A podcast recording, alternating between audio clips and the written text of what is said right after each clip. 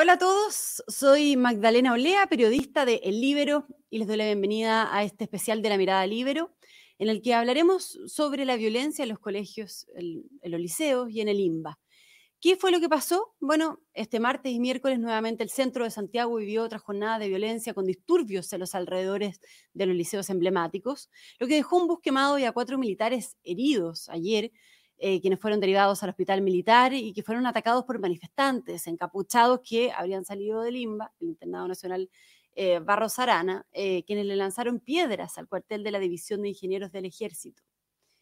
Eh, todo esto se enmarca dentro de un contexto de violencia estudiantil, con alrededor de cinco liceos, se podría decir que constantemente hacen noticia por las protestas, que son el Instituto Nacional, el Liceo de Aplicación, el Internado Nacional Barros Arana, Olimba, el Liceo José Victorino Lastarria y el Liceo 1 Javiera Carrera, donde, bueno, los ya famosos overoles blancos utilizan bombas Molotov, eh, ¿no? e instalan barricadas, lo que eh, por, lo general terminan con micros quemadas, con mobiliario público destruido, con avenidas de tránsito cortadas, con estaciones de metro cerradas, en fin.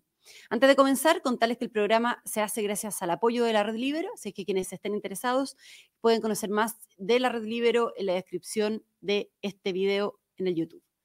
Y saludamos entonces al exministro de Educación, Raúl Figueroa, director del Instituto de Políticas Públicas de la Universidad Andrés Bello, quien está conectado con nosotros. Ah, eh, muchas gracias, Raúl. ¿Cómo está? Hola, Magdalena, muy bien. Muchas gracias. Gracias por la oportunidad de, conversar sobre este tema. Gracias a usted, Raúl. Bueno, ¿cómo interpreta la violencia que se ha producido esta semana en Santiago en, medio de manifestaciones en los liceos emblemáticos? Bueno, obviamente son hechos graves que eh, lamentablemente no son, eh, no son una novedad. Se han ido replicando, se vienen arrastrando desde hace ya muchísimo tiempo. Eh, son una señal más de el eh, deterioro que han tenido eh, algunos liceos emblemáticos, particularmente de, Santiago. Y, y, creo que es muy complejo porque da cuenta de una cierta incapacidad de abordar este tema de la, de la violencia que, que, que, que tiene varias varias aristas, ¿cierto? Acá no solo es un tema del Ministerio de Educación, obviamente están también eh, el, sostenedor, los sostenedores de estos establecimientos que tienen responsabilidad en cómo se gestiona y eh, también un elemento que yo creo que es un poco más amplio, que dice relación con una lamentable normalización de la violencia que eh, yo creo que se hizo patente desde hace bastante tiempo. Bueno, el, de, octubre del 2018, estamos pronto a un nuevo eh, aniversario de, de, ese estallido de, violencia que fue muy complejo, que afectó de manera muy profunda el sistema escolar. Ya de antes veníamos viendo también eh, ciertos actos de violencia en eh, estos mismos establecimientos. Yo creo que hay una constante que tiene que ver con la lamentable normalización de la violencia de parte de ciertos grupos, una también lamentable normalización de la interrupción del proceso eh, educativo en eh, estos establecimientos educacionales y eh, la urgencia de entregarle a los directores de los establecimientos atribuciones claras y concretas para que puedan ir gestionando lo que ocurre en, en esos colegios. Entonces, es una mezcla entre temas, como uno podría decir, medios culturales, ¿cierto? Que es esta normalización de la violencia que culturalmente se fue instalando y que tiene un efecto, y el efecto hoy día lo estamos viendo con más fuerza, con eh, la falta de aplicación de herramientas que existen en nuestro ordenamiento jurídico y que uno esperaría que eh, hubiese un respaldo mayor para que puedan efectivamente utilizarse. O sea, una normalización de la violencia, dice usted, eh, que se fue germinando, digamos, post estallido. Ahora, ¿por qué los colegios? ¿Por qué los liceos? ¿Cómo comienza todo esto? ¿Cómo germina? Eh, yo decía en la introducción que en general son cinco los liceos que han sido noticia por las protestas que constantemente están em, haciendo, bueno, o sea, generando este tipo de, noticias y de hecho lamentables con este nivel de violencia, digamos, incluso dejando esta semana cuatro militares heridos, ¿no? ¿De qué consecuencia todo esto, esta violencia escolar, digamos? Sí, bueno, obviamente tiene, tiene diversas causas y el tema es, complejo de, analizar, pero yo creo que hay ciertos elementos que se van como repitiendo y que es bueno tratar de identificar para ver después también cómo se gestionan. Uno tiene que ver con las características específicas de los eh, liceos emblemáticos. Eh, tradicionalmente en Chile, los liceos emblemáticos han tenido un rol en, en la movilización, en el impulso de cambios o en la instalación de ciertos temas, ¿cierto? Y, y, eso es algo que es propio y, y, no es algo necesariamente negativo, yo creo que al contrario es algo más bien positivo el rol que tradicionalmente juegan los liceos emblemáticos en la instalación de temas que tienen que ver con los estudiantes, con los jóvenes y con el sistema educativo. Pero ese rol, que en términos abstractos yo creo que es positivo, ¿cierto? Y que está bien que los alumnos eh, y esas comunidades lo, lo, identifiquen y lo promuevan, fue perdiendo de alguna manera, se fue desdibujando y eh, se fueron quedando sin herramientas y sin propósito. Entonces, queda la idea a veces un poco eh, uno podría decir media romántica, de que los, las comunidades de los liceos emblemáticos tienen un rol que jugar. Pero, ¿cuál es ese rol que tienen que jugar? Y las herramientas para eh, movilizarse en la discusión pública se van perdiendo y se van desdibujando. Y, por lo tanto, y, y quedan cuestiones muy básicas como el uso de la violencia en un contexto en el que tampoco hay claridad de qué es lo que se busca, qué es lo que se quiere, cuáles son las, eh, eh, cuáles son, cuál es el petitorio, cuáles son las exigencias que podrían estar detrás de ciertas movilizaciones. En algunos casos, históricamente, uno podía identificar problemas vinculados al sistema educativo, el liderazgo de estos liceos emblemáticos, sus estudiantes, sus comunidades, y cómo se movían en torno a ciertos objetivos que, estaban, que eran fáciles de identificar. Uno podría estar más o menos de acuerdo, pero había un objetivo claro. Hoy día no hay un objetivo claro, no hay ninguna claridad de qué es lo que motiva la movilización y lo único que queda es esta, esta idea de que esas comunidades no pueden estar ausentes del debate. Pero resulta que estamos en un escenario totalmente distinto. Venimos saliendo, por ejemplo, de un debate constitucional donde se había encausado, ¿cierto? Y tuvo un resultado el 4 de septiembre, pero donde se encausó la discusión más global de las características del sistema educativo. Eh, si uno piensa, por ejemplo, en, cuál en, el momento actual que vive el sistema, donde la urgencia es recuperar los efectos de la pandemia, eh, claramente esto va en una dirección contraria. Si lo que se busca es eh, enaltecer la educación pública, estos movimientos en nada contribuyen a ese objetivo. Si lo que se busca es mayor inversión en infraestructura, bueno, el Instituto Nacional es de los liceos que más recursos ha recibido en los últimos 10 años eh, a nivel país. Entonces, Tampoco hay una, hay una correlación. Entonces cuesta mucho identificar qué es lo que se busca y lo que queda entonces es más bien la, la, violencia como un, eh, como un fin en sí mismo y un contexto en el que esa violencia se fue lamentablemente validando, incluso fue validada eh, por eh, quienes hoy día tienen la obligación de, de ponerle freno de alguna manera. Entonces creo que eso también genera un contexto que es muy complejo ahí, quiero detenerme. Eh, eh, Raúl, usted vivió situaciones similares cuando era ministro, o sea, enfrentó situaciones de violencia también en los liceos emblemáticos. ¿Cómo lo trató la oposición en ese minuto, ¿no? que quienes hoy día, eh, hoy día están en el gobierno, digamos? Claro, uno podría tomar como dos momentos, ¿cierto? Uno que tiene mucho que ver con la violencia y otro que tiene que ver más bien con la continuidad del proceso, del proceso educativo.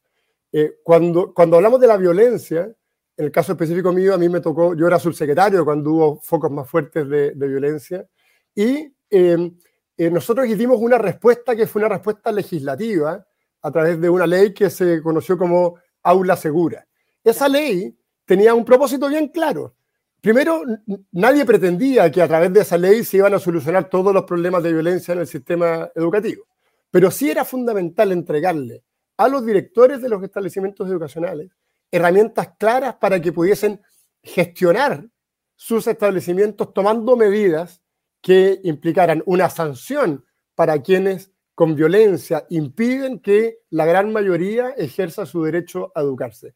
Y si eh, tú te acuerdas, Magdalena, durante toda la discusión de, esa, de ese proyecto de ley, hubo una resistencia enorme por la oposición de entonces, muchos de ellos hoy día están eh, eh, ejerciendo cargos en el, Ejecutivo, partiendo por el propio presidente de la República, y em, hubo una resistencia muy fuerte a legislar sobre ese punto para darle herramientas concretas a los directores de los establecimientos para que tuvieran la posibilidad de tomar medidas en contra de la violencia. Y el, entonces, eso te muestra como dos almas, ¿cierto? Hoy día que hay que gestionar y tomar medidas, donde incluso eh, las autoridades, y me parece correcto, ya están anunciando que es importante tomar medidas sancionatorias claras en contra de quienes promueven esta violencia, resulta que eh, ellos mismos o el sector al cual ellos pertenecen, hace no muchos años atrás tenían una posición totalmente contraria, que eh, hay, una, contradicción en, ese sentido, eh, Raúl, porque el ministro de Educación, Marco Antonio Ávila, decía, o sea, respaldó en el fondo hoy día la, la expulsión para quienes eran identificados como autores de los hechos, ¿no? Eh, claro, ahí me parece bien, me parece bien que, que se respalde la toma de medidas eh, claras eh, y precisas, ¿cierto? Pero obviamente que para, para, para quienes están en este ambiente de mayor violencia, es difícil de creer.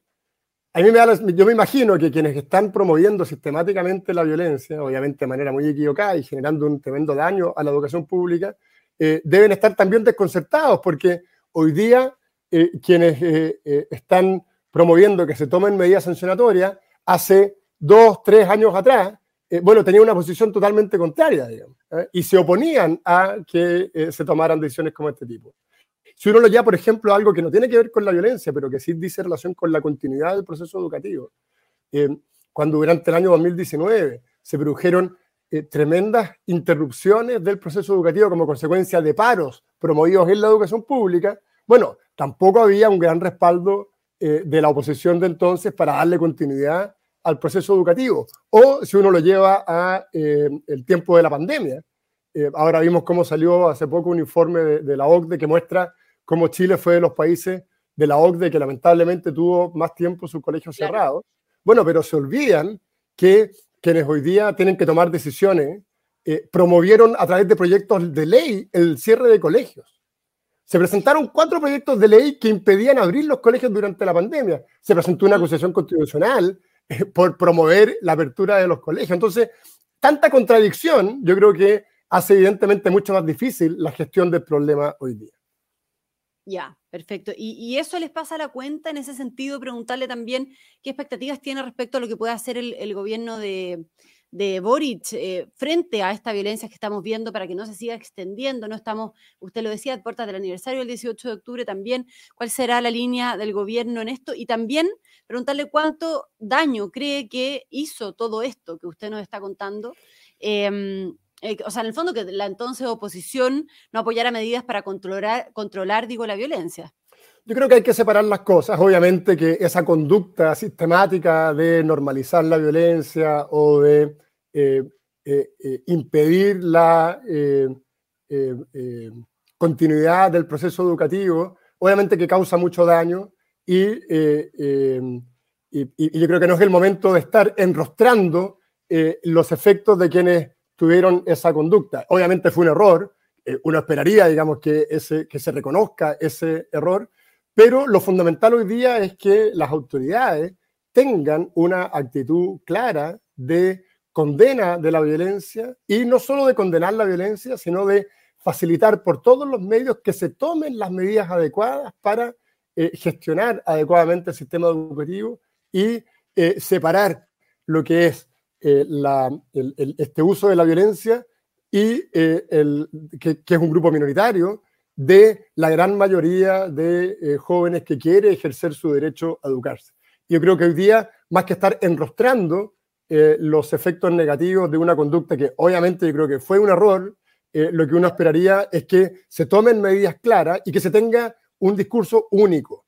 En esto tiene que haber un discurso único, no puede... Raúl, y uno esperaría, ¿y, quiénes cree, cree usted que podrían ser estas personas que están eh, avivando las manifestaciones, que han estado avivando esto, que hay detrás de los hechos a su juicio, si hay sectores políticos, eh, si cree que tiene que ver o no con presionar para, este nuevo proceso constituyente que, se va a llevar a cabo, digamos, si tiene que ver con eso o qué hay de fondo y quiénes hay por detrás, digamos. La verdad es que hoy día yo no tengo los antecedentes suficientes para poder identificar quiénes son los que están detrás. Obviamente se trata de movimientos que tienen una raíz bastante eh, clara en el anarquismo, en eh, generar eh, caos, en generar violencia, en impedir que se pueda ejercer la autoridad, donde participan eh, no solo jóvenes miembros de las comunidades educativas respectivas, sino que también adultos y en algunos casos adultos que vienen de otros establecimientos o que no, o que no tienen vínculos directos con eh, los establecimientos donde se generan estos espacios de violencia. Y, eh, y, yo no tengo los antecedentes como para poder imputar, ¿cierto? Pero, pero, sí está claro que, que, es un, que, es, un, fenómeno que, que tiene en la, en la anarquía un, eh, un, elemento bien claro, bien fácil de identificar, que choca, que busca que eh, la autoridad no se ejerza. Y por eso creo que la respuesta tiene que estar en un ejercicio de la autoridad sin complejos, porque en la medida que se vea una autoridad debilitada, yo creo que lamentablemente estos hechos se van a mantener. Ya. Ya, eh, pero, en su experiencia, usted mencionó el tema de los adultos, en su experiencia como ex subsecretario, como ex ministro de Educación, digamos, ¿cuánto se sabía de eso? Preguntarle si es que había información respecto al, al tema de estos adultos que habían manifestaciones. El Libero lo contaba en un reportaje, ¿no? Eh, ¿cómo, ¿cómo, hay em, eh, justamente adultos que, entregan material incendiario, que caldean los ánimos, digamos, que, que en el fondo resguardan también a los estudiantes mientras hacen destrozos? Cosas que en el fondo ayudan a, los secundarios en estas protestas. Eh, y también a, a, personeros de gobierno, a la ministra Carolina Toá, que había dicho que los estudiantes eran reclutados por grupos, por organizaciones políticas, por adultos, eh, que habían eh, grupos de apoderados por detrás, quizás decía lo mismo, bueno, el subsecretario Monsalve, en fin, preguntarle por ese tema. Efectivamente, existen antecedentes que permiten eh, concluir de que esto no es un movimiento exclusivo de un grupo de estudiantes, sino que existen vínculos con adultos, tanto eh, miembros de las respectivas comunidades educativas como externos a esas comunidades educativas, que eh, facilitan este ejercicio de la violencia, ya sea proveyendo de material incendiario, ya sea guardando el, material que se utiliza para generar estos hechos de, de violencia, y, ahí es donde, claro, ya es una labor más bien policial, identificar eh, a qué obedecen esos grupos y cuáles son sus objetivos eh, eh, más allá, digamos, del simplemente ejercicio de la violencia. Pero efectivamente, yo creo que está bastante claro de que no se trata de simplemente grupos de jóvenes que se manifiestan violentamente, sino que esos jóvenes tienen redes de apoyo tanto internas como externas que les permiten eh, seguir adelante con estas manifestaciones violentas. Ya, ya, perfecto. Eh, Raúl, para finalizar, lo llevo a un último tema distinto, digamos, ayer en el Libero eh, también llevábamos un reportaje que contaba sobre la desmunicipalización de los colegios en una, bueno, fue parte, o sea, fue una reforma, digamos, de la expresidenta Bachelet, que em, tiene graves problemas hoy de financiamiento, de retraso, de capacidades técnicas, y no ha mejorado finalmente la calidad, que era lo que se buscaba que era el objetivo de la desmunicipalización. De hecho, el ministerio, el, ministro digo, de, Educación reconoció esto eh, ante el Congreso y dijo que tenía una serie de nuevos críticos y anunció cambios profundos también en eso. Preguntarle brevemente cómo, cómo ve ese tema antes de finalizar.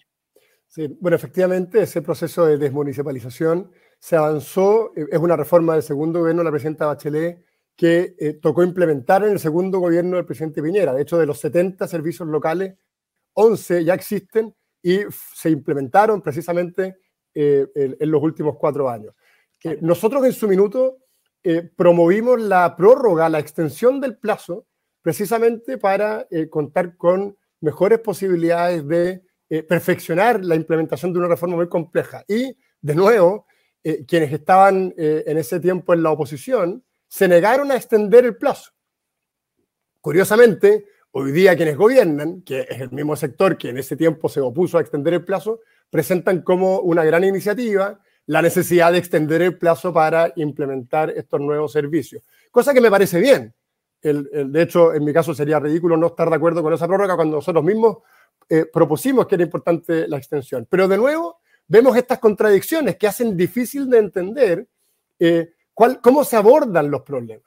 Queda poco claro cómo se están abordando y no hay claridad también de por qué entonces se están tomando las medidas. Si hace, qué sé yo, un año se consideraba que era un error extenderlo, ¿por qué hoy día se considera que es positivo extenderlo? ¿Será porque están obedeciendo a presiones gremiales? ¿Será porque hay un diagnóstico claro de la importancia de hacer modificaciones a esta reforma para poder implementarla adecuadamente? No está claro. Entonces, tanta contradicción que lo vemos en el tema de la violencia, que lo vemos en el tema de la continuidad de las clases, que lo vemos en la importancia de la presencialidad, que lo vemos en eh, la necesidad de contar con más tiempo para implementar reformas complejas, yo creo que lamentablemente le, le quita piso político a, eh, a, quienes hoy día tienen que tomar decisiones.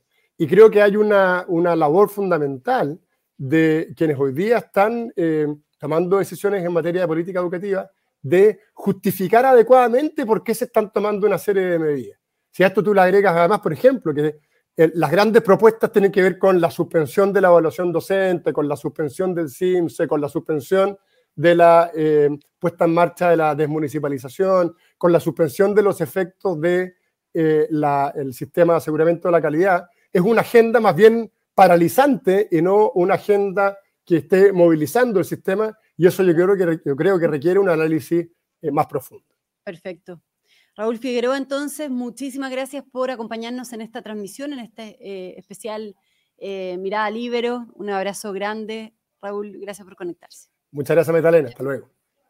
Gracias también a todos quienes nos sintonizaron y nos volvemos a encontrar, como siempre digo, en una próxima ocasión.